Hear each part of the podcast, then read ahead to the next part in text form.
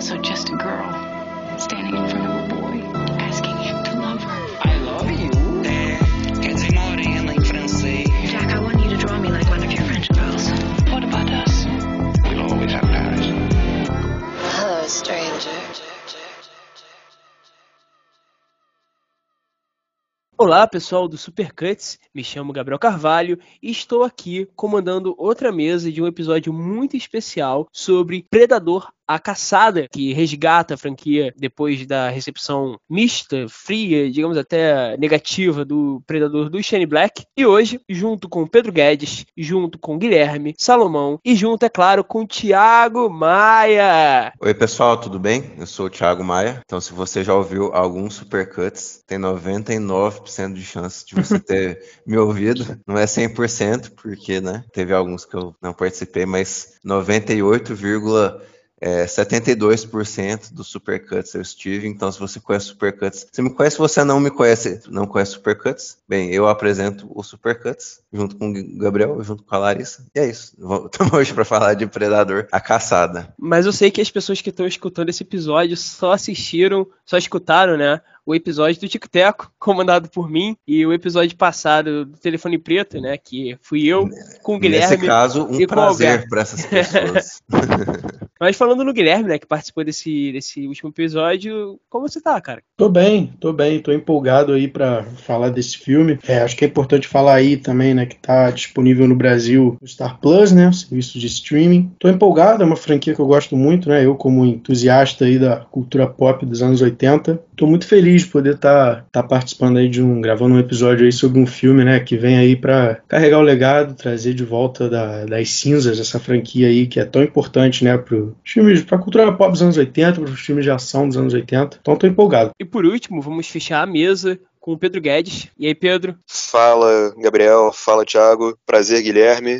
Como sempre, é aquele velho é, discurso de que é sempre uma honra estar aqui. Mais uma vez, como não poderia deixar de ser, é sempre um prazer estar aqui de novo com vocês para falar sobre um filme, ainda mais sobre uma franquia que é tão popular quanto Predador, como o Guilherme apontou. Então, estou entusiasmado aí com o papo que a gente vai bater. Espero que seja frutífero e que as nossas quatro opiniões aqui convirjam é, num, em algo, um resultado interessante. Enfim, eu acho que o Pedro e o Guilherme falaram as palavras certas, franquia, legado, e não tem como falar desse novo Predador, que na verdade é a presa, né, no título original, Prey, essa tentativa de você criar uma nova franquia dentro de uma franquia já estabelecida, né, uma nova marca, uma nova identidade, claro, uma identidade que deve muito a esse clássico dos anos 80, dirigido pelo John McTiernan, estrelado pelo grande Arnold Schwarzenegger, que o Guilherme é muito fã, né? É, eu lembro que quando eu assisti a primeira vez, eu, eu, eu não curti muito, assim. Minha, faz tempo que eu vi a primeira vez, né? Eu devia ter uns 15 anos, assim. Eu achei meio, meio exagerado todo aquele início, assim, antes de ter a parte do Predador, né? É muita explosão gratuita, enfim. O estilo, né, desse início do filme, assim, a parte inicial dele. Quando tem só os humanos mesmo, né? Só a parte ali do, dos Brucutus, né? O próprio Schwarzenegger, obviamente, que é a estrela do filme. E o Carl Weathers, né? O Apollo Creed tá nesse filme também. Acho que é muita explosão gratuita, muita testosterona testosterona, muita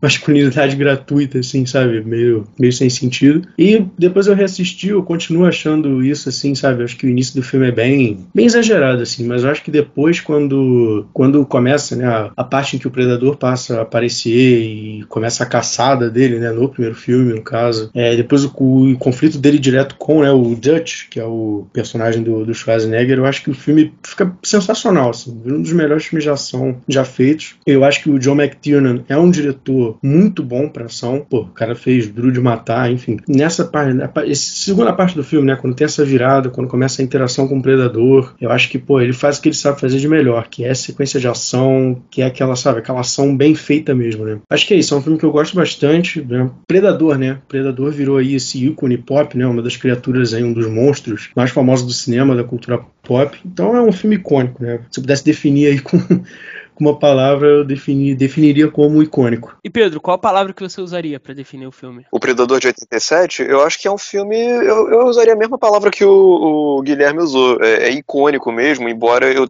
devo dizer que a minha relação afetiva com o Predador de 87 não é tão é, expressiva assim, porque eu vi esse filme é, há alguns anos e eu acho que ele é um filme muito funcional, sim, em tudo que ele se propõe a ser. Por trás de uma capa de filme brucutu despretensioso, eu acho que ele consegue carregar, assim, algumas discussões que são bem interessantes, até eh, relacionadas ao próprio arco do personagem do Schwarzenegger ao longo do filme, esse negócio dele regressar a esse instinto primal, é, e ao mesmo tempo a maneira como o filme vai é, envolver isso com uma série de questões envolvendo intervencionismo dos Estados Unidos, é, as políticas intervencionistas dos Estados Unidos. Então ele é um filme que é muito interessante de ser analisado dentro daquele cenário todo do cinema brucutu dos anos 80, porque eu acho que ele consegue atender o melhor de todos os mundos, assim, tipo, ao mesmo tempo que ele funciona muito bem só como é, para quem busca, sei lá, única e exclusivamente a testosterona, ele também, tipo, consegue propor algumas coisas bem surpreendentemente bem ambiciosas, assim. É, o próprio personagem do Schwarzenegger, eu, eu não acho que ele seja, ele se limite a, a um herói de uma dimensão só. Eu acho que é interessante você ter aquele personagem que é aquela massa de músculos sendo é, feita literalmente de presa por um perigo maior e tendo que recorrer a questões muito mais existenciais, internas, para poder lidar com aquela ameaça. Então ele é um filme que me interessa de certa maneira. Eu ainda busco revisitá-lo um dia e quem sabe até gostar ainda mais, mas por hora a impressão que eu tenho dele é bastante positiva. E o John McTiernan, é, como o Guilherme bem apontou, ele é um diretor é, de ação realmente que é absolutamente fundamental ali na, é, é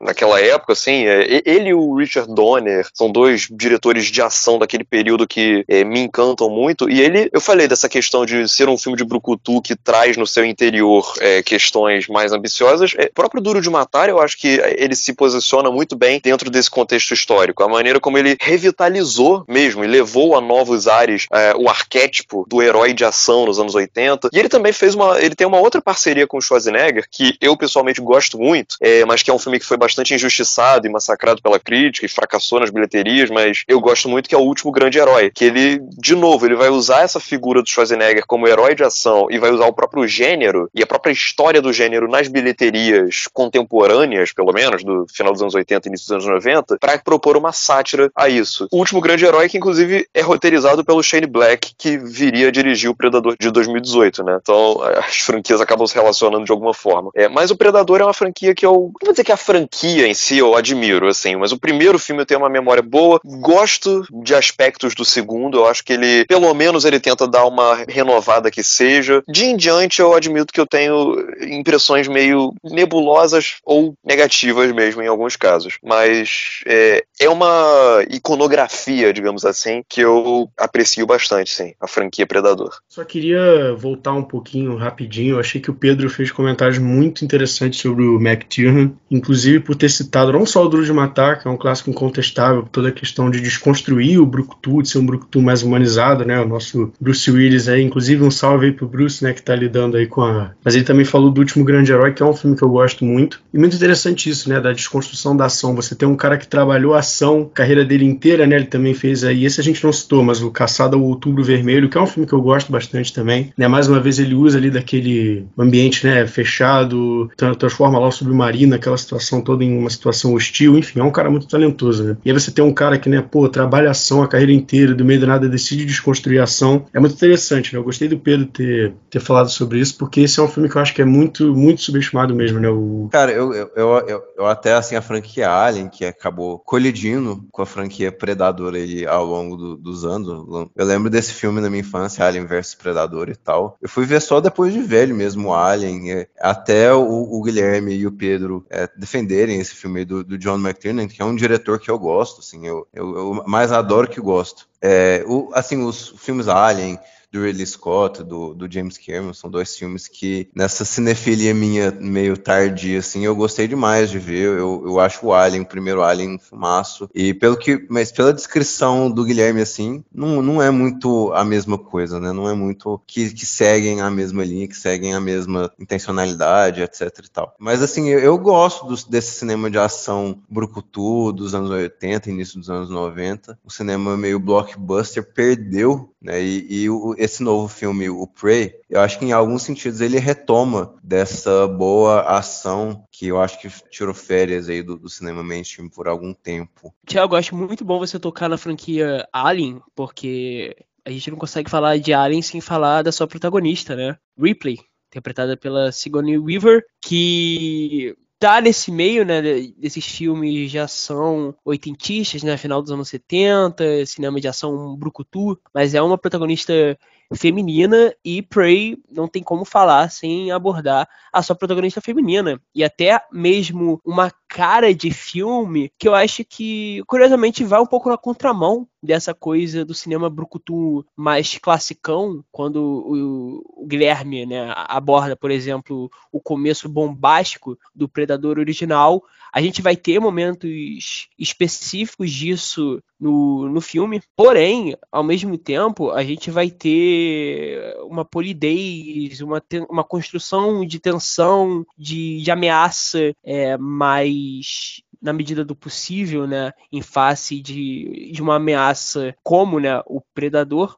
e eu acho que é, é um embate que, para alguns públicos, afasta o filme, para outros torna o filme interessante, que de qualquer forma, né, encapsula um pouco da direção do filme, que é do, do Dan Trachtenberg, que dirigiu o Rua Cloverfield 10, né? E é um filme também parecido, né? É você pegar um filme catástrofe como Cloverfield e fazer um filme que foge muito, né, da coisa mais caótica do original e é também uma sequência fantasma, no sentido de que você as pessoas né, assistiram ao trailer do filme do Rua Cloverfield 10 e meio que não sabiam que tinha nada a ver com Cloverfield. Prey fez um caminho parecido, quase uma surpresa quando você assiste o filme, o o, trailer original do filme e você percebe que é um filme da franquia Predador. Tem Prey no nome, tem uma ambientação completamente diferente dos originais. E eu queria saber de vocês três a, a relação que vocês têm ou não têm, né, com, com esse diretor, como vocês enxergam, né, essa carreira dele que está sendo construída, né, com a caçada. É, eu tenho uma relação baseada no único filme dele que eu vi, que foi o Cloverfield 10. Que foi um filme que, quando saiu, eu lembro que ele estava sendo extremamente elogiado e ovacionado de um modo geral, como basicamente uma. É isso que você falou, né? Uma surpresa, né? Uma continuação fantasma. É um filme que o nome dele vai automaticamente remeter a um filme que não tem nada a ver com ele, que é o Cloverfield de 2008. A partir do momento que eles dividem o mesmo nome, eles automaticamente passam a ter algo a ver um com o outro, mas em termos de abordagem, de ritmo, de gênero, de relação a tudo e de temas são completamente distintos. E eu lembro que na época eu gostei do Rua Cloverfield 10, mas eu não embarquei tanto na onda de elogios ardorosos que esse filme estava recebendo. Eu lembro que eu gostei, achei que ele é um filme que funciona dentro do que ele se propõe a ser, mas eu acho que, não sei, eu acho que em maior ou menor grau, eu acho que a, a limitação que ele tenta se impor de espaço acaba limitando um pouco também os alcances dramáticos ou sensoriais que ele consegue propor. Mas é um filme que eu gosto, assim, de um modo geral. Eu acho que ele é um filme inusitado, que consegue explorar bem o, o espaço ou a falta de espaço da ação. Tem personagens que são interessantes, enfim, ele é um filme que, como um episódio estendido de Twilight Zone ou é, qual aquela outra, Outer Limits e tal, eu acho que ele funciona bem e funciona de maneira interessante. Eu, particularmente, gosto mais do primeiro, do, do Matt Reeves, mas eu acho que é uma comparação que nem. Não sei nem até que ponto ela é cabível, porque, enfim, são dois filmes muito distintos. Eu, pessoalmente, eu não assisti aquele episódio do Black Mirror que ele dirigiu. Pelo menos não que eu me lembre agora. Eu vi alguns episódios fragmentados de Black Mirror e eu não sei se o que ele dirigiu foi o que eu vi. Acredito que não. O Prey, especificamente, é, é um filme que eu acho que ele tem muitas coisas em comum com Rua Cloverfield 10. Eu não tinha me tocado nessa relação que o Gabriel fez, do, dele, né, dele, os dois filmes dele serem pegando uma franquia antiga e estabelecendo-se como continuações que a gente não vai perceber que são continuações, continuações surpresas, digamos assim. Prey ele é um filme que usa vários elementos em comum, temáticos, é, narrativos e estilísticos em comum com Rua Cloverfield 10, ao mesmo tempo que ele também consegue renovar a sua franquia ao seu respectivo modo, assim como o Cloverfield tinha feito, e ao mesmo tempo eu acho que ele é um filme que funciona melhor, pelo menos na minha leitura particular. Eu acho que ele me agrada mais do que o Cloverfield 10, que já era um filme que me agradava bastante. E pelo menos dado que eu já vi do Dan Trachtenberg até aqui, eu acho que o caminho dele vem sendo interessante. Eu, eu não estou convencido de que ele é um, um gênio, um mestre nem nada, mas eu acho que ele eh, vem lidando com as questões que ele pretende de maneira extremamente funcional. Esse episódio de Black Mirror que ele dirige, que o Dan Trachtenberg dirige, assim, é um episódio que eu até tenho curiosidade, assim, de rever, porque eu lembro que na época eu era meio empolgadinho assim com Black Mirror e hoje a minha memória afetiva não é tão positiva assim da série, né? É, mas é um desses episódios de Black Mirror que brinca muito com é, essa sensação de desastre, desastre sempre, sempre na espreita, assim, qual, qualquer momento pode cair o, o chão, ou o teto, ou, ou as paredes. É, é enfim, ele brinca ele muito com realidade aumentada e tal. Aí tem essa coisa do terror e do, e do thriller, do suspense, assim, sabe? É, ao longo desse episódio. Pela minha memória, seria um episódio legal de Black Mirror, mas eu não, não revi. Então fica aí a, esse comentário, assim. É só porque é muito esse estilo de ação, de sempre temas dentro do filme, assim, que, que lidam com isso e tal. É, é claramente o estilo dele, né?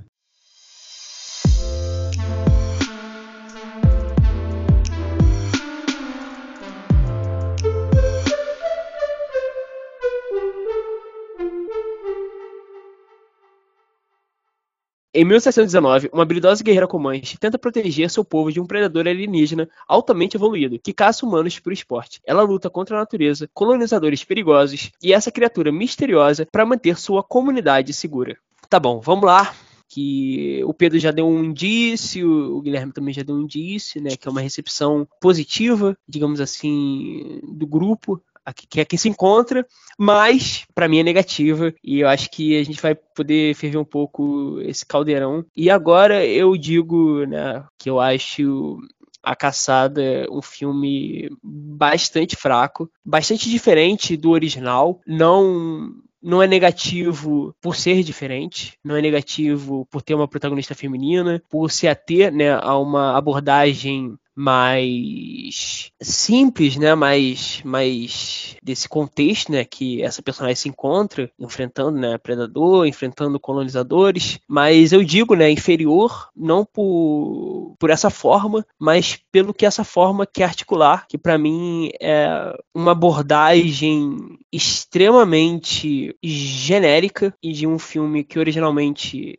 era extremamente, como alguns de vocês já, já mencionaram, político. Eu acho o Predador do, do Mac Tiernan um filme fenomenal em termos políticos, em termos de como aqueles protagonistas se relacionam né, com essa figura que caça por esporte. E eu acho que o Dan Trachtenberg e sua equipe, né? Ele pega isso, coloca no cenário mais exótico que ele consegue encontrar, que no caso é a América é nativa, né, ainda nativa, e faz um filme de empoderamento feminino branco. Eu acho que é um filme bastante Frankenstein em suas abordagens, e eu acho que ele não consegue fazer o que ele teoricamente iria fazer, né? Porque a gente pega o filme original, Predador. Esse filme, Presa, é o oposto. O Dutch, no filme original, ele é para ser um predador, tal como o Predador do título, porque são figuras colonizadoras. Agora não. Agora a gente vai ter um outro tipo de embate. Um embate em que a nossa protagonista é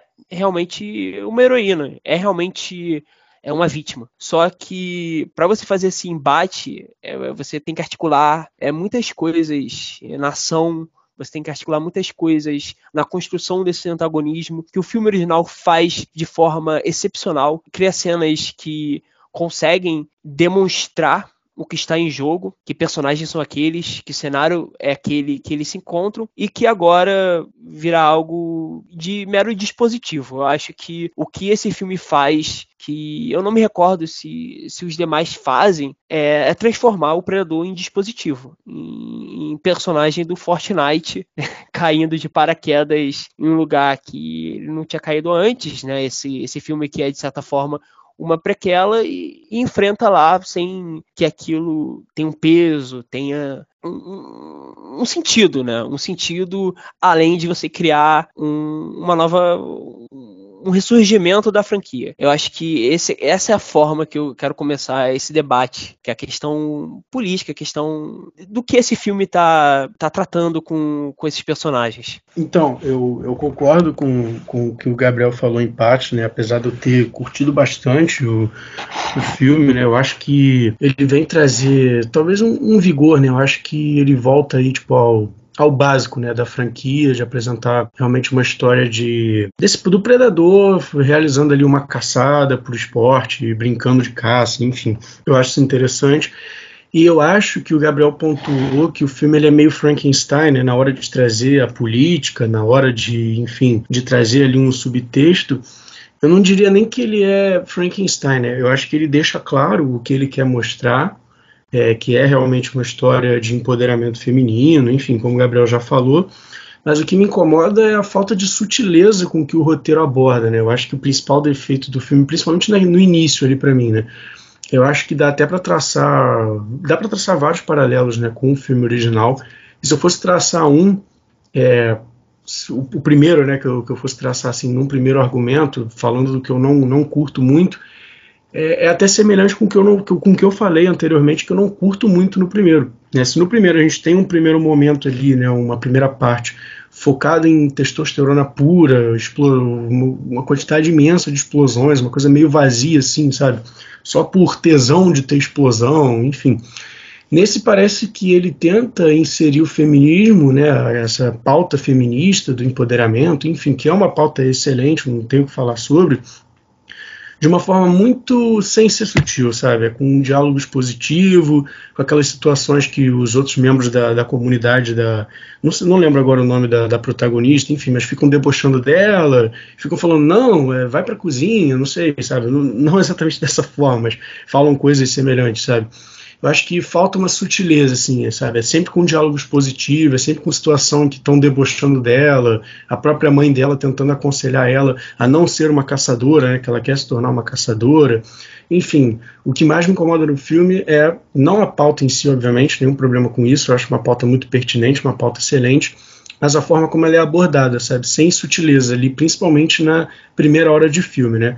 Então, traçando aí um primeiro paralelo com o Predador original, eu acho que assim como a gente tinha aquela quantidade excessiva de explosões assim meio sem sentido e forçadas, né, vazias, a gente tem aqui uma forçação de barra pela pauta, né? A pauta ela é inserida de uma forma que para mim assim é bem forçada, é bem expositivo, enfim. Eu vou usar a fala do, do Guilherme para contrariar ele em relação ao Predador original, porque eu acho muito pertinente aquele filme, essa megalomania né, do, do John McTiernan em relação também aos seus protagonistas, principalmente em contrapartida ao que a gente vê nesse filme, que eu acho que é, é, é esse embate entre os protagonistas e o antagonista. Porque se, não, por exemplo, no, no Predador original, a gente vai ter, e aí spoilers né, pro Thiago, uma cena final em que o Arnold Schwarzenegger vai lá, tira a máscara do predador pergunta né, para ele o que diabos aquela criatura é, aquela criatura monstruosa que assassina pessoas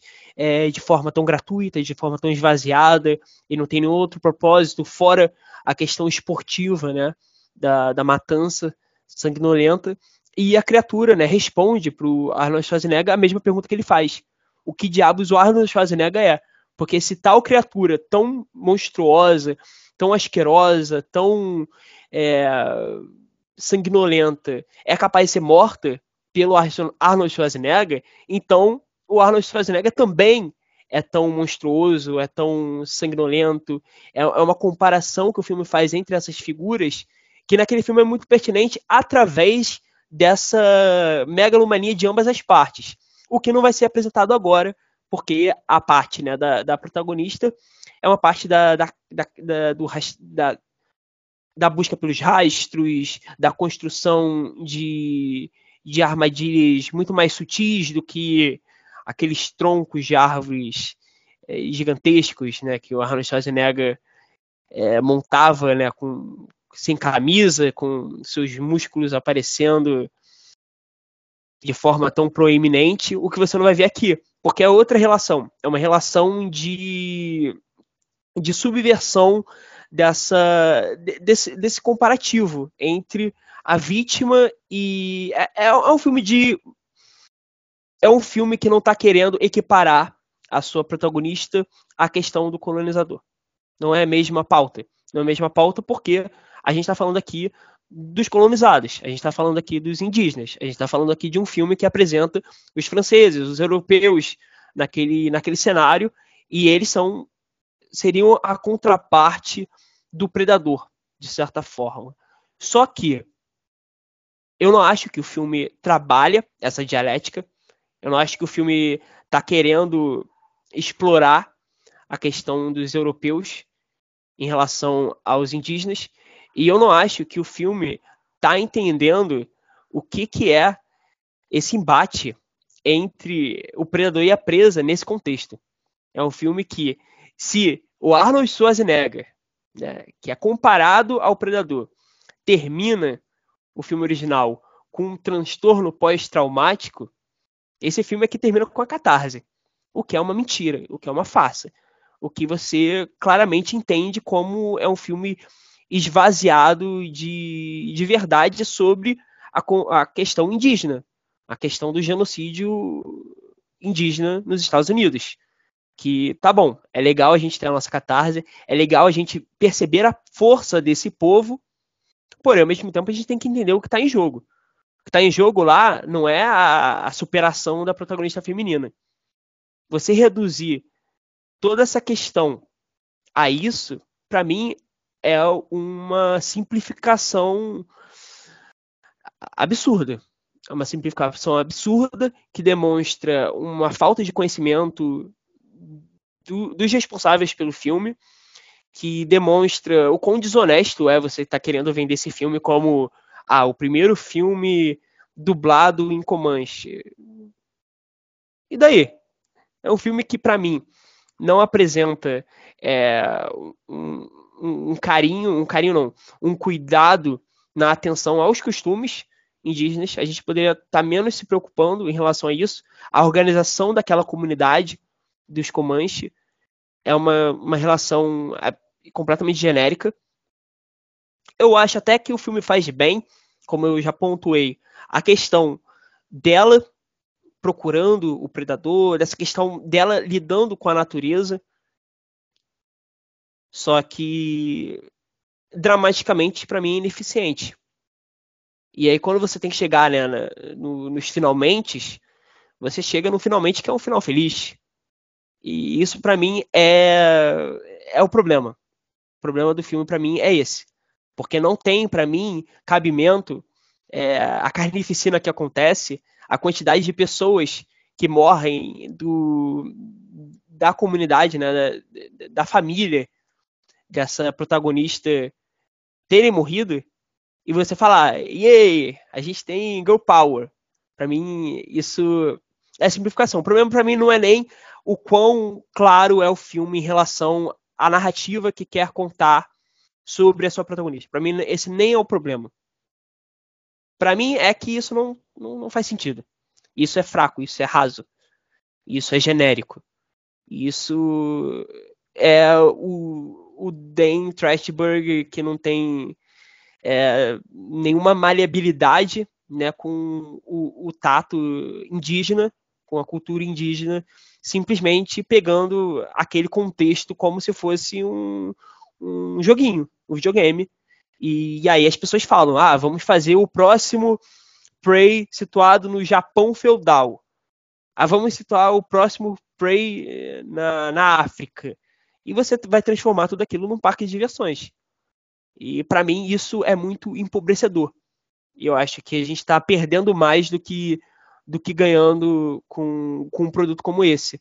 Apesar de todas as boas intenções que as pessoas enxerguem no seu, no seu âmago. Ah, sim, sim. É, é que a questão é que eu fiquei pensando desde o início com relação a alguns problemas específicos que vocês apontaram. Eu concordo com o Guilherme quando ele fala que o, o problema do filme é a maneira como ele verbaliza as intenções do projeto. Eu acho que o filme como um todo, eu acho que ele é um filme que se comunica muito melhor através do silêncio e da introspecção e de olhares e detalhes do que necessariamente por palavras ditas. Assim, eu acho que ele consegue se fazer melhor entendido quando ele está jogando com essas é, não, vou dizer nuances, porque nuance é uma palavra muito forte para falar desse filme, mas eu acho que quando ele está jogando é, com coisas que são um pouco menos óbvias. Agora, quando o filme sente a obrigação de colocar um personagem para falar, é, para verbalizar tudo aquilo que a personagem está sendo subjugada de uma certa forma ou outra, eu sinto que é um pouco de o filme é, é,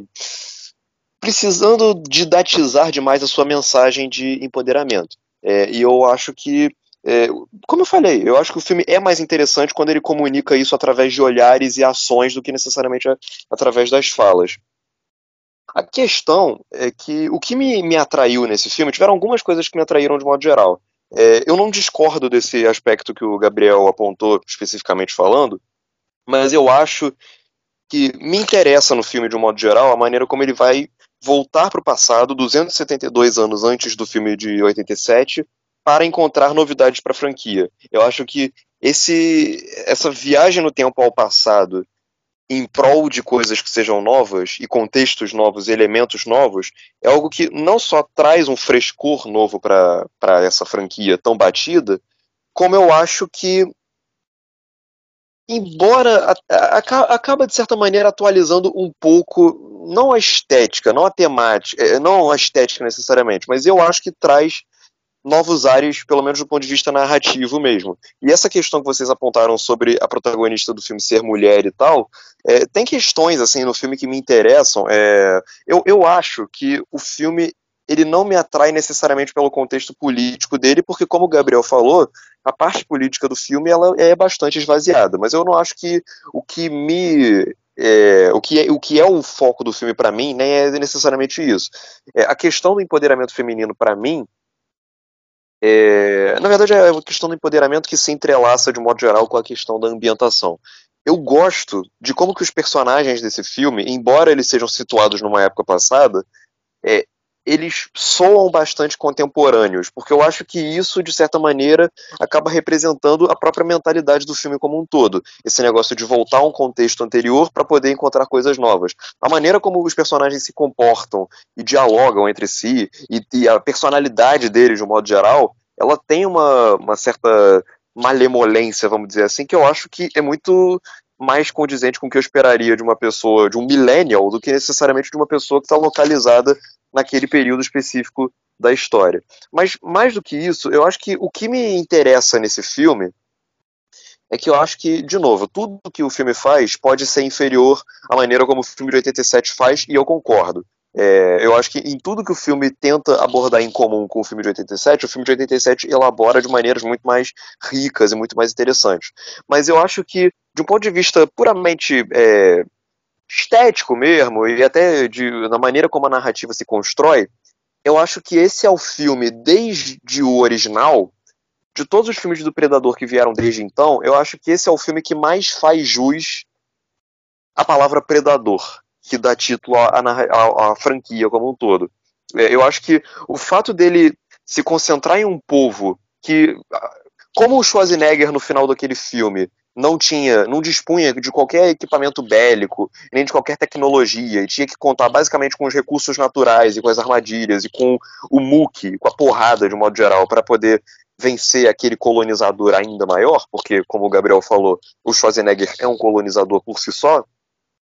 É, esse filme, o de agora, o Prey, ele vai lidar com essa questão desde o princípio. É, e eu acho que ele faz jus ao caráter predatório é, que pontua todas as relações ao longo do filme. E eu gosto muito, por exemplo, é, do fato de que toda a narrativa do filme ela é meio que construída seguindo uma lógica meio crescente de cadeia alimentar. Eu acho que o conflito entre os predadores, é por isso que a questão que o, que o Gabriel falou da questão dos nativos do filme, ela não me incomoda tanto, porque eu acho que o, o foco do filme é mais outro. É mais a de explorar o, o equilíbrio ou o desequilíbrio entre os predadores daquele meio ambiente que o filme apresenta ali. Então, a própria lógica das mortes ao longo do filme, ela vai meio que se meio que crescendo à medida que a própria projeção vai passando. É coelho sendo comido por lobo, é lobo sendo comido por, por ser humano, é ser humano sendo comido por urso, é urso sendo comido pelo predador. Então, a própria maneira como ele vai se desenvolvendo,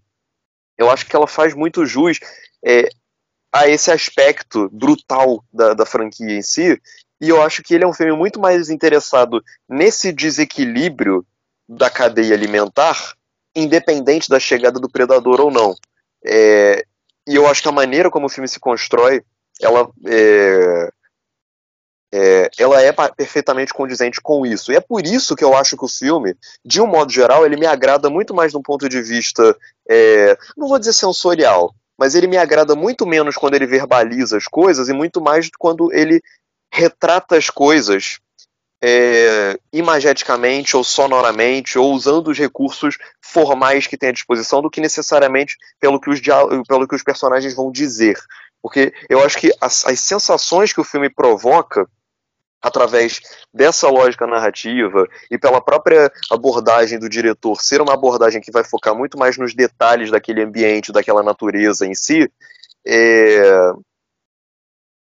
tendem a levar o filme a construir uma atmosfera que eu acho que é muito propícia para o personagem. E se no filme de 87 o personagem ele era um colonizador mostrando como que os heróis na verdade eram colonizadores tanto quanto, se pá, até piores ainda, é, esse filme aqui, para mim, ele retrata outra coisa, que é o quanto que o ser humano é, que é, que é o tanto que o desequilíbrio entre as diferentes espécies vivas não depende necessariamente da chegada de um predador. A chegada do predador ela só chega, só existe mesmo no filme para tornar esse conflito, esse desbalanceamento ainda mais notório.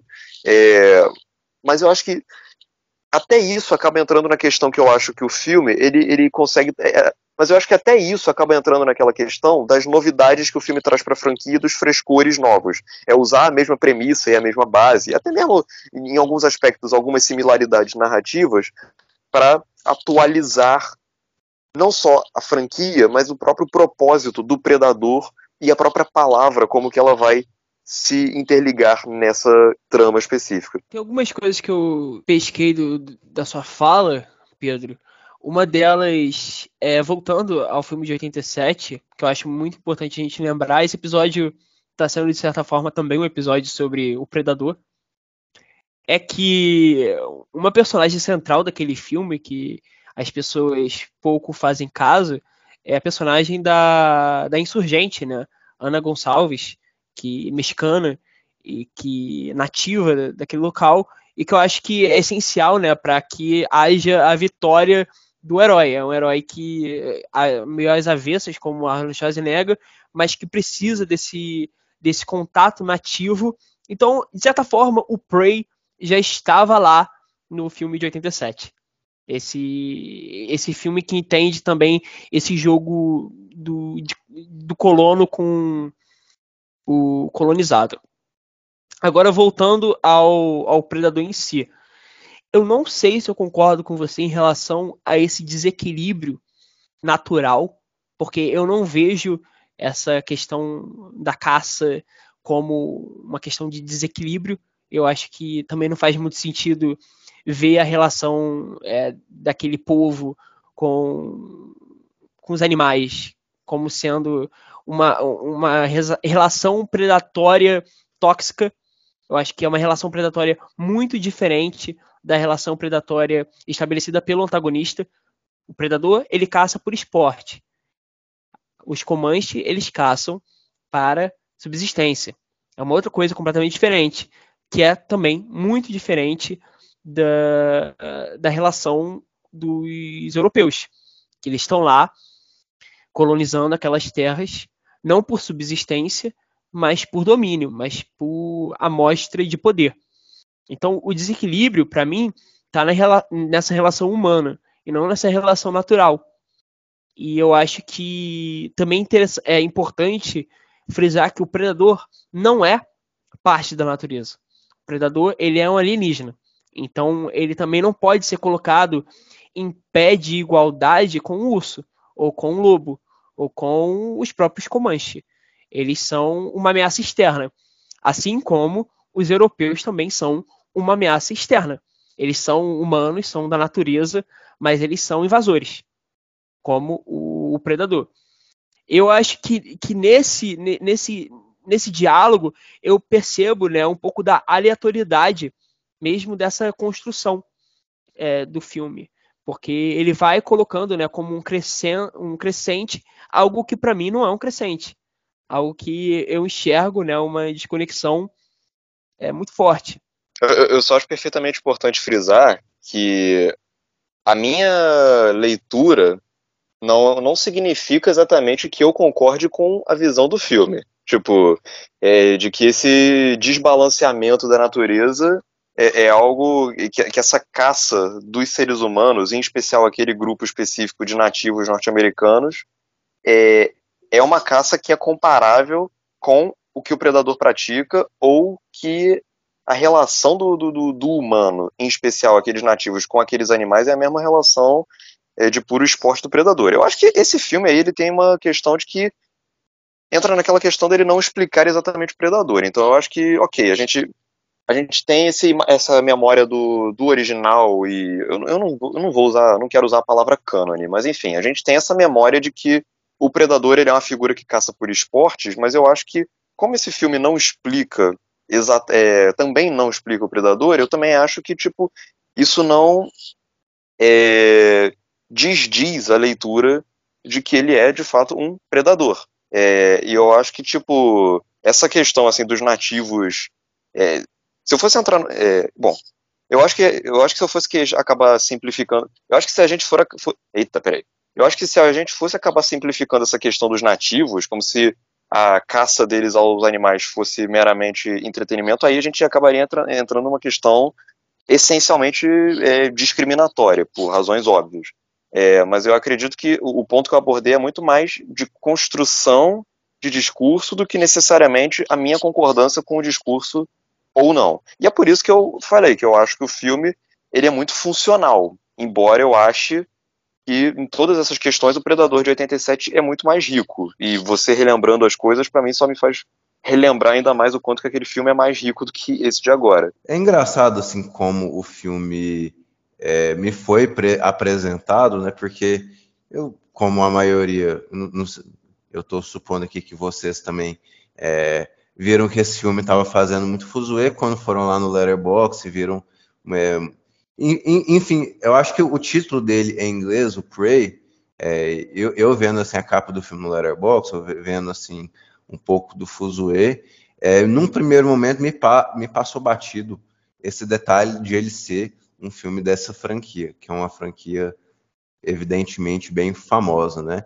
E eu confesso que uma vez que eu fui descobrir que era da, franquia e tal, porque é, como, como vocês aí também assistiram ao filme no, no Star Plus, eu estou supondo aqui, é, quem assina o Star Plus tem lá o subtítulo lá, mais um filme da franquia e tal. Então, beleza. Quando, quando eu antes de eu apertar play, já ficou meio é, já ficou meio claro que seria é, que seria essa é, atuada do filme, né? Então, mas eu, eu, eu fiquei assim meio contente com isso, porque eu já, já reparei um filme que pelo menos tinha uma mini tentativa, assim, mesmo que pequena e extremamente singela, de ser um filme que tentasse se diferenciar dessas várias outras franquias de filmes no cinema hollywoodiano, que é filme atrás de filme atrás de filme, sem, sem muito porquê, inclusive de franquia de franquias que nós gostamos eu digo um exemplo assim do, do, do Pânico mesmo, assim, esse quinto filme da franquia Pânico é um filme que meio que não se justifica na ponto, no, no ponto de vista assim da qualidade. Eu não sei se esse filme se justifica ou não, mas eu, eu gosto dessa que ele pelo menos já começou comigo assim, é algo tipo, não, eu vou mostrar uma realidade diferente, tal, sob um ponto de vista diferente, e você não precisa ter um contato com a relação é, da franquia Predador. Nesse sentido, ele me lembra um pouco o filme que, inclusive, eu não sou muito fã, o filme Prometheus. É, Prometheus também dirigido pelo Ridley Scott, né, que também é um, uma dessas pre, prequelas ou frequências aí da, da franquia Alien, né? Então, para mim, esse filme me lembra um pouco disso, sim, de, de, de filmes que só querem fazer parte daquela linguagem, daquele universo já construído, mas eles não aparentam, é, não, não, aparentam estar tá muito naquele, naquele mesmo, é, naquele, naquela mesma estrutura, naquele mesmo linguajar, né, naquela, naquela mesma é, intencionalidade em termos narrativos, né? Então isso aí me, me, me, agradou meio que logo de cara. E aí, vendo o filme, o filme para mim ele, ele, ele funciona em três partes. Assim, na primeira parte eu acho o filme meio devagar e não no bom sentido, eu acho que ele tenta ser um pouco contemplativo, um pouco introspectivo, um pouco assim mostrando aquela comunidade. Eu acho que ele não tem um olhar é muito muito generoso à comunidade ou um olhar muito é muito original mesmo, assim, no sentido de, de ter algo diferente, de ter algo é, que mostre é, que mostre aquela comunidade em, em algum sentido que nós não veríamos caso não fosse um filme do, do, do diretor, né? E aí no segundo, na segunda parte do filme é, um, é uma parte com uma ação mais latente. Essa parte me agrada. Eu acho que o filme funciona no sentido de colocar a, essa protagonista é, num, num, num, arco de, de que, que, não crescimento emocional, pelo menos assim, é crescimento a partir da sua própria autoconfiança e da, da sua própria, das suas próprias habilidades como caçadora e como, enfim, e como uma agente daque, daquela floresta, né? E a terceira parte é quando vem esses colonizadores franceses que não justificam muito o que vem.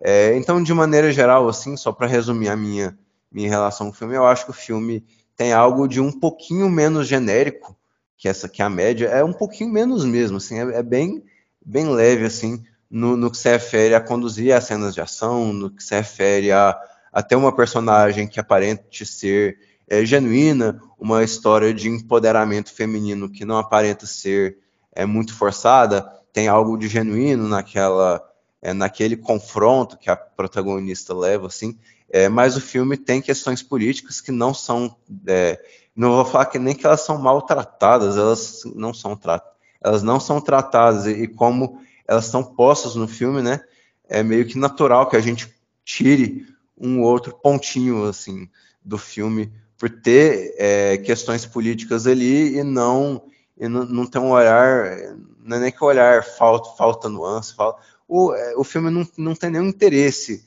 em, em colocar essas outras questões. E talvez e talvez isso atrapalhe o filme a continuar nessa toada positiva assim que ele pelo menos para mim vinha a, na medida de que a gente vê essa essa protagonista se fazer assertiva dentro dentro da floresta e, e fugindo e tal enfim. É, é um filme que, em, em, em, momentos, ele, ele, ele te tensiona, ele te deixa ele meio vidrado, assim, naquela coisa. É, e você sai do filme, você não sai com muita substância, você não sai com uma reflexão é, forte e nem uma visão fílmica muito original do, do, do Dan Trachtenberg, sei lá, mas tem, ele, eu acho que ele tem momentos que chamam a atenção. Eu queria voltar um pouco na fala, na verdade, três coisas né, que me chamaram a atenção na, nas, nas falas de vocês três. Né?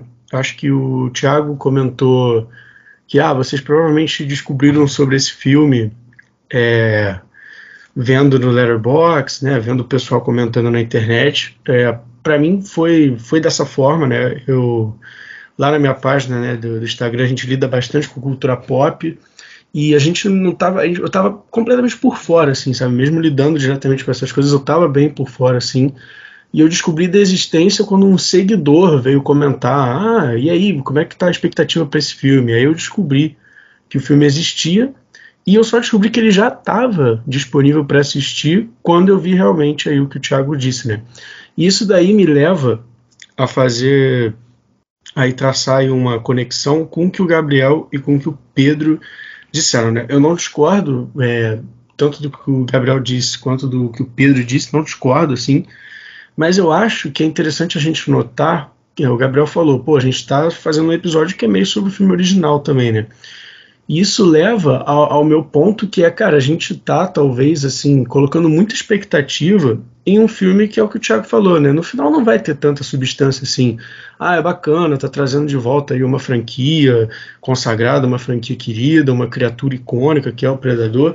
Mas sei lá, acho que a gente não pode esperar muito assim de uma franquia que passou aí por momentos bem, bem delicados aí no, nos últimos anos. Então acho que talvez o que possa ter afetado a nossa experiência, no caso, a experiência de vocês dois, né, tô supondo, do Gabriel e do Pedro, era talvez estar esperando muito, ou então talvez assim, só nesse momento mesmo, tá traçando muito paralelos, muitos paralelos com o filme original. Eu mesmo tracei, né, mas isso foi mais ali do momento, né, enquanto é, eu assistia e talvez eu acho que o que possa ter influenciado o fato de eu curtir é que eu realmente não esperava muita coisa, né? Eu esperava mais um bom entretenimento, que fosse divertido, que trouxesse de volta talvez ali é, o espírito do filme original, e até que o filme trouxe isso né, nas, nas cenas de ação, mas isso eu queria falar mais depois, porque o Gabriel falou, ele fez um comentário muito interessante, né, que ah, o futuro da franquia vai ser videogame, né, daqui a pouco a gente vai colocar o Predador é, no Japão feudal, enfim. Mas, cara, eu acho que se a gente voltar no tempo, isso já aconteceu,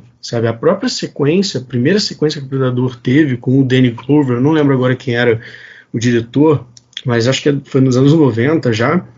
Tipo, era um videogame, tipo, ah, em Los Angeles coloca lá o Predador para caçar agora um policial, né? O próprio Predadores, né, de 2010, que inclusive tem aí a Alice Braga no elenco, né, se não me engano, acho que é a Alice Braga, lembro que tinha uma brasileira. É, e tinha o, o Adrian Brody, né? Era o protagonista. Cara, é um filme de videogame. Você tem ali cinco, seis cabeças lá, cinco, seis personagens, cada um com uma habilidade. Ah, um sabe usar arma bem, a outra luta, o outro usa espadas, o outro usa faca, cada um de uma nacionalidade. É praticamente assim, vários personagens de videogame também juntos ali num, num espaço ali. Não me lembro exatamente agora, faz um tempo que eu vi. É uma lógica de videogame também, sabe? Então acho que talvez esse já seja um caminho inevitável, sabe? E aí a gente esteja esperando demais, assim, desse filme, que é praticamente, assim, um filme para chamar atenção aí, né, trazer marketing, né, fortalecer né, essa brand aí do, do Star Plus, esse serviço de streaming novo. E o Pedro ele comentou é, mais a questão da estética do filme e tal, que ah, se não me engano acho que ele falou que chamou bastante a atenção dele. E aí eu chego no meu ponto, né, que foi o que, o que me atraiu, assim, o que me fez gostar desse filme. É, eu acho que no final das contas o que eu esperava, o que eu queria, era só um bom entretenimento, era que tivesse boas cenas de ação, e foi assim o que eu recebi ali na medida, né? Eu gosto das cenas de ação do filme, eu acho que. Vou, falei, né, que a gente está traçando muito paralelo com o original, mas eu acho interessante traçar, né, nesse momento, o paralelo de que quando você começa a ter a interação da protagonista com o predador, o filme consegue fazer muito bem, não muito bem, né, ele consegue fazer ele na medida, né, certinho, não chega a ser tão é, bom como, obviamente, o filme original, mas ele consegue criar ali uma tensão da interação do predador, com, com o protagonista. Eu acho que isso, isso era muito importante, né? No início do filme, é, como eu falei, eu não estava curtindo muito, mas eu falei, cara, no momento em que o Predador entrar em cena, uma coisa é essencial, uma coisa tem que acontecer. Eu tenho que ficar tenso, tem que ser impactante, tem que ter tipo um elemento outro do trash ali, uma violência um pouco mais mais explícita, um, um sangue, sabe, uma, umas mortes aí, né? Pode estar parecendo meio sádico o que eu tô falando, mas tem que ter uma, uma morte outra mais impactante, tem que ter uma tensão, tem que ter cenas de ação boas. Eu acho que o filme consegue fazer isso, né? Faz juiz aí a o legado do filme original. Então, assim, eu recebi o mínimo do mínimo, assim, do que eu esperava, né? Que não era muita coisa, mas um bom entretenimento. Então, eu não vou lembrar, assim, de cabeça, momentos, mas eu me lembro que tiveram momentos que eu curti bastante assim do, do filme, principalmente nessa interação da, da protagonista com o predador. E eu acho que assim, o, o Trachtenberg, ele filma bem até. Né? Eu acho que ele tem um, um bom. Se você, se você pôr para perceber, ele leva a gente ali, situa muito bem a gente geograficamente falando, né? tem uns planos mais abertos para a gente entender mesmo onde é que se passa o filme. Depois ele fecha mais ali na ação mais para frente. E aí, se você for notar a fotografia também, toda essa questão né, do predador ser ameaçador, da tensão da cena de ação, é também fortalecida até por uma escolha interessante dele, né, e da direção de fotografia, que é colocar como se fosse assim um filtro, né, para ter a intenção de que está mal iluminado, que está meio escuro, assim, uma parada meio acinzentada, meio azulada. Acho que deixa ali um ambiente mais inóspito. Então, se juntar tudo assim, a direção dele, essa fotografia, mais o predador que está com o visual repaginado, achei bem interessante ele ter esse novo visual, ele ter cada vez mais, quer dizer, ter cada vez mais não, mas tipo, ele ter ali umas armas novas, enfim, trazer armamentos clássicos, coisas assim.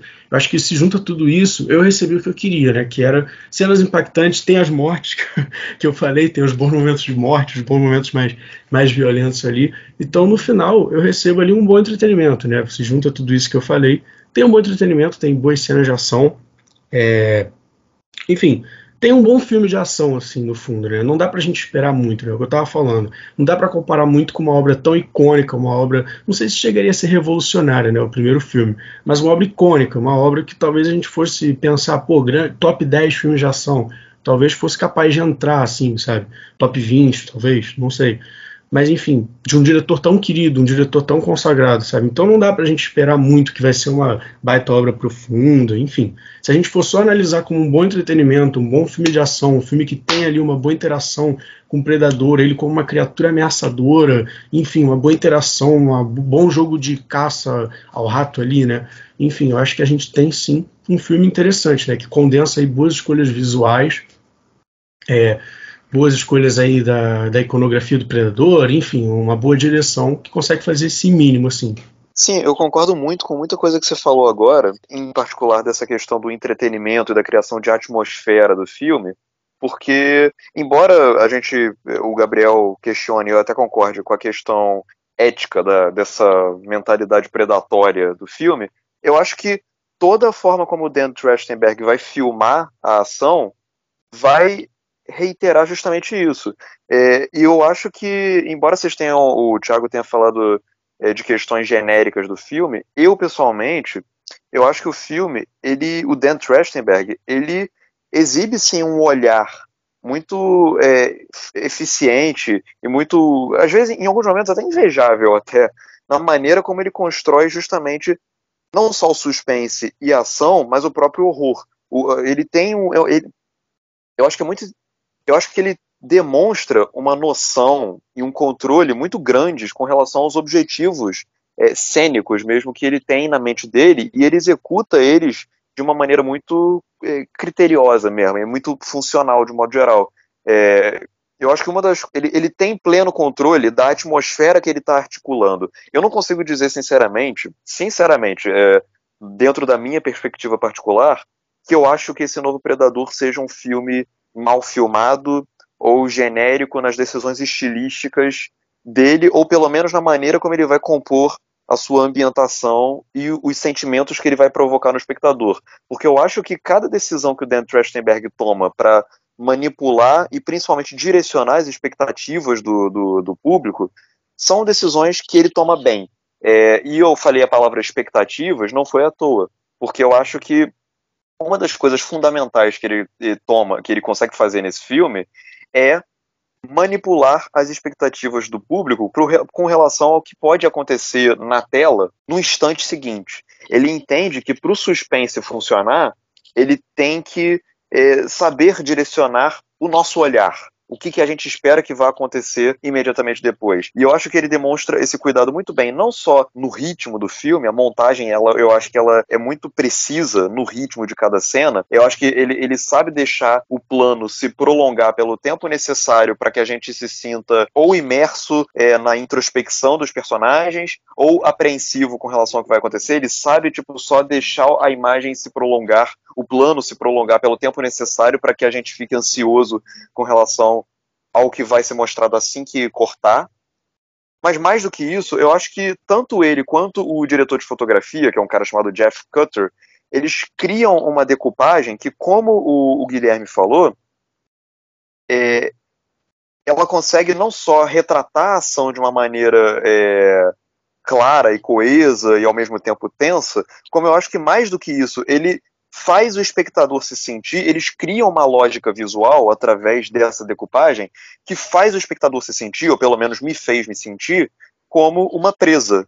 Uma presa indefesa que pode ser atacada pelo predador, que pode surgir de qualquer canto da imagem, qualquer canto inesperado da imagem. Eles criam uma lógica visual, por exemplo, eles criam planos abertos em que um personagem está num canto específico da tela e, de, e, só de ter aquele espação do lado, ele já me gera a expectativa de que o predador vai surgir dali. Então, quando o predador surge de um outro canto inesperado, eu fui pego de surpresa. É, e é isso que eu quero dizer no, no, sentido de que eu acho que ele consegue direcionar o nosso olhar. Ele é uma, é uma decupagem e uma direção de modo geral, e uma direção de fotografia, que conseguem me fazer me sentir inquieto e e, e impreciso com relação ao que vai surgir imediatamente depois. A própria maneira como eles vão usar a distância focal da lente para manter tipo uma parte do quadro completamente a maneira como eles vão usar a própria distância focal da lente para manter a gente indeciso ou, desconhe ou desconhecendo os diferentes níveis do plano, tipo a gente diferentes pontos do cenário, por exemplo, um ponto mais atrás está desfocado e o outro na, na frente está mais focado, então a gente cria uma expectativa de que algo pode surgir de um ponto que está é, focado ou não. Tipo, tudo isso são decisões que eu acho que direcionam o espectador para o ambiente mais vulnerável, digamos assim. Ele sabe manter o espectador, ou me soube manter pelo menos, é, nos, nos pontos mais vulneráveis do quadro, e com isso ele me fez me sentir constantemente dentro dessa lógica que eu acho que o filme tenta criar, criar de predador versus presa.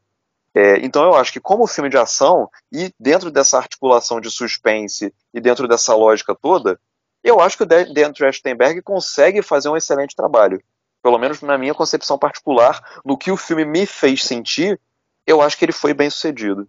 Só, só para fechar, que eu acho que o Pedro comentou com muito embasamento uma questão que é fundamental para mim, não só no. esquecendo o filme original, né, um pouco, mas o predador em si, né, eu acho que o predador tem que ser algo ameaçador, algo intimidador, e eu acho que ele comentou com bastante embasamento o que o, o Dan, né, Trachtenberg, consegue fazer bem aí, que é justamente isso, né, então, se fosse para finalizar um comentário aí, eu diria isso, o filme consegue fazer o mínimo do que você pode esperar de um filme de predador, que é você ter atenção, enfim, pela presença dele, e quando a presença dele é, tá na tela mesmo, é, é, você ser impactante. Então você criar essa expectativa, essa atenção pela presença do monstro, e quando ele aparece, ele ser impactante. Então acho que, para finalizar, eu finalizaria dizendo isso. Pedro comentou bem sobre isso. Eu não sou nenhum marciano fora, fora da órbita sem, sem qualquer desprezo, né? Esqueci a palavra. Sem, sem noção de, de um filme que é uma assistida bem fácil, é um filme que passa bem fácil o tempo. Então, não é um, é um filme que tem né, a progressão que o Pedro falou. Mas a questão da minha experiência é muito simples. É que eu assisto o filme, penso o filme e falo, é ruim. e é bem simples assim, porque eu penso não simplesmente na, no valor daquilo enquanto capaz de me engajar e me manter sentado numa cadeira, mas na questão lógica de causa e consequência, na questão de, do sentido da, daquilo que está sendo mostrado para mim. Se eu acho que são as grandes cenas de ação do ano, também eu não acho. Eu acho que o filme acaba entrando num esquema de plano aberto que é até interessante, né, em termos de ambientação, mas que ao mesmo tempo para mim é um filme com uma mata. Eu não sei se isso é proposital, eu deveria pensar um pouco nisso, mas eu acho a mata muito não sei, o, o CGI para mim ele, ele fica muito marcado nisso em relação à floresta, em relação a esse espaço em que ela habita, que eu não consigo sentir aquela imensidão da mesma floresta. E aí vem as comparações, né, que o, o Guilherme tanto chamou a atenção, mas que é um pouco difícil de não fazer, né? Porque tem um filme bom e tem um filme que eu considero ruim. E aí você pensa, né? Quanto mais eu penso no filme do McTiernan, mais eu gosto do filme. Quanto mais eu penso numa caçada, mais eu percebo escolhas aleatórias, mais eu percebo é, um filme que termina depois que ele termina. E eu acho que esse é o pior tipo de filme, que é o filme que que não vai deixar o seu coração quente. Eu não estou falando aqui de pensamento revolucionário sobre a condição humana. Estou falando aqui simplesmente de, de genialidade. Estou falando aqui de, de cenas que você vai sentir muito depois que o filme terminar. Isso pode simplesmente ser por uma execução muito formidável ou, ou uma teoria muito formidável, não, não, não um pensamento, não um conceito muito formidável. Não, não precisa estar tá fazendo uma tese de mestrado. Até porque o filme, né, o Predador original, você não está falando de, de, de um filme complexo bergmaniano, você está falando de, de relações muito primais, né, da, da, do homem. E isso fica evidente na ação, isso fica evidente na questão do entretenimento, mas isso faz o filme ficar para sempre. E a caçada para mim não vai ficar para sempre. A caçada para mim vai terminar depois desse episódio aqui.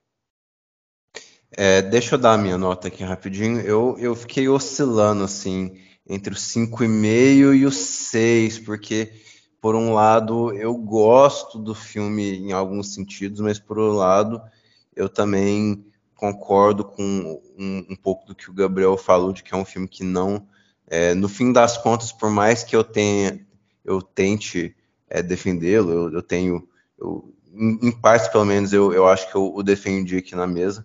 É, é um filme que não deve ficar comigo né, muito. É, então eu acho que eu vou dar meu 5,5 aqui, que eu acho que é, a partir do momento em que o filme tem alguns. Eu, eu vou até meio é, dizer o que o Gabriel falou, porque eu concordo bastante. Assim, um filme com algumas escolhas meio aleatórias, meio, meio assim, sem muito, porque assim, ele, ele de alguma forma ele polui a sua, a sua experiência, né? É, é difícil você. É, é difícil colocar uma, uma, é, uma coisa tão positiva, mas eu, eu também eu também frisaria o lado positivo assim dessas cenas de ação, dessa é, de, desse talento do, do Dan Trachtenberg para para conduzir uma coisa de suspense, uma coisa de emoção e tal, que eu acho que o filme é, isso, isso pelo menos isso ele faz bem. Então fica aí o meu 5,5. Bom, eu pessoalmente, como eu acho que eu já acabei deixando meio implícito aqui, é, eu curti o filme de um modo geral bastante até em algumas questões. É, eu entendo o lado do Gabriel com relação a tudo isso é, que ele mencionou. É, e eu entendo também tudo que o, o, Guilherme e o Thiago contribuíram também.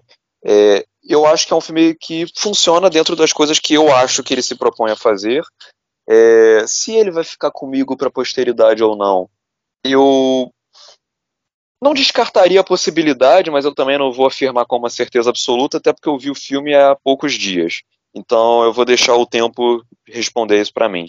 Mas, de um modo geral, eu gosto do filme, inclusive pontuando o que o Guilherme falou, né, esse negócio da violência e tal, ele é provavelmente um dos filmes mais violentos, assim, de um ponto de vista gráfico, de toda a série Predador, né, pelo menos.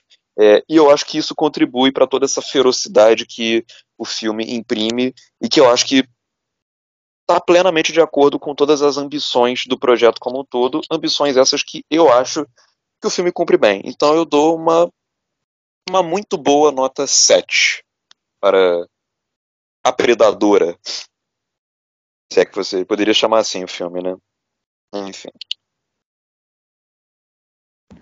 É, eu acho que vocês, vocês estão pensando muito aí no, no futuro, se o filme vai ficar comigo ou não, enfim. Mas pensando aí na, na minha experiência momentânea ali, enfim, me diverti, dei umas risadas, fiquei tenso, enfim, para mim cumpriu ali a missão dele, cumpriu o que eu esperava.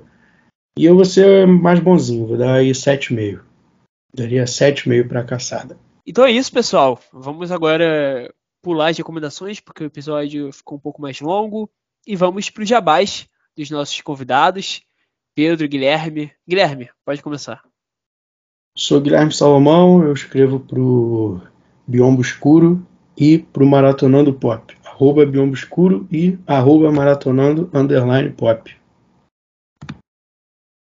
E eu, eu sou Pedro Guedes do DW. Eita. E eu sou Pedro Guedes do www.depoisdocinema.com.br. Se vocês quiserem me seguir nas redes sociais, Twitter e Instagram é arroba Pedro Guedes DPS.